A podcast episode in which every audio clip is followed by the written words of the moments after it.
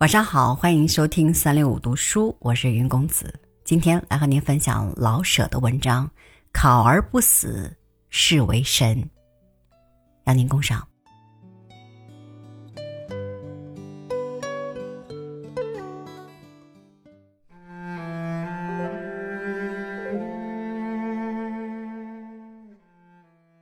考试制度是一切制度里最好的。它能把人知识的不像人了，而脑子严格的分成若干小块块，一块儿装历史，一块儿装化学，一块儿。比如早半天考代数，下午考历史，在午饭的前后，你得把脑子放在两个抽屉里，中间连一点缝子也没有才行。设若你把 x 加 y 和一八二八弄到一处。或者找唐朝的指数，你的分数恐怕是要在二十上下。你要晓得，状元得来个一百分呐，得这么着。上午你的一切得是代数，仿佛连你是皇帝的子孙和姓字名谁全根本不晓得，你就像刚由方程式里钻出来，全身的血脉都是 x 和 y。赶到刚一交卷，你立刻成了历史，向来没听说过代数是什么。亚历山大、秦始皇等就是你的爱人，就连他们的生日是某年某月某时都知道。代数与历史千万别连宗，也别默想二者的有无关系。你是复考啊，复考的期间你别再自居为人，你是个会吐代数、吐历史的机器。这样考下去，你把各样功课都吐个大不离。好了，你可以现原形了。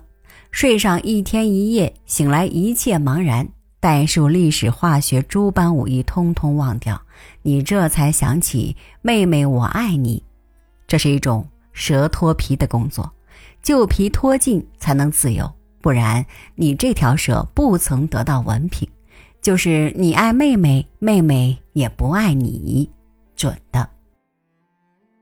最难的是考作文，在化学与物理中间，忽然叫你人生于世，你的脑子本来已分成若干小块，分得四四方方、清清楚楚，忽然来了个没准地方的东西，东扑扑个空，西扑扑个空，除了出汗，没有合适的办法。你的心一冷两三天，忽然叫你拿出情绪作用，要痛快淋漓、慷慨激昂。假如题目是爱国论或天下兴亡，匹夫有责，你的心要是不跳吧，笔下便无血无泪；跳吧，下午还考物理呢，把定律们都跳出去，或是跳个乱七八糟。爱国是爱了，而定律一乱，则没有人替你整理，怎么办？幸而不是爱国论，是山中消夏季，也无需跳了。可是得有诗意呀。仿佛考完代数，你更文雅了似的。假如你能逃出这一关去，你便大有希望了。够分不够的，反正你死不了了。被人生于世憋死，不是什么稀罕的事儿。说回来，考试制度还是最好的制度。被考死的，自然无需用题。假若考而不死，你放胆活下去吧。这已明明告诉你。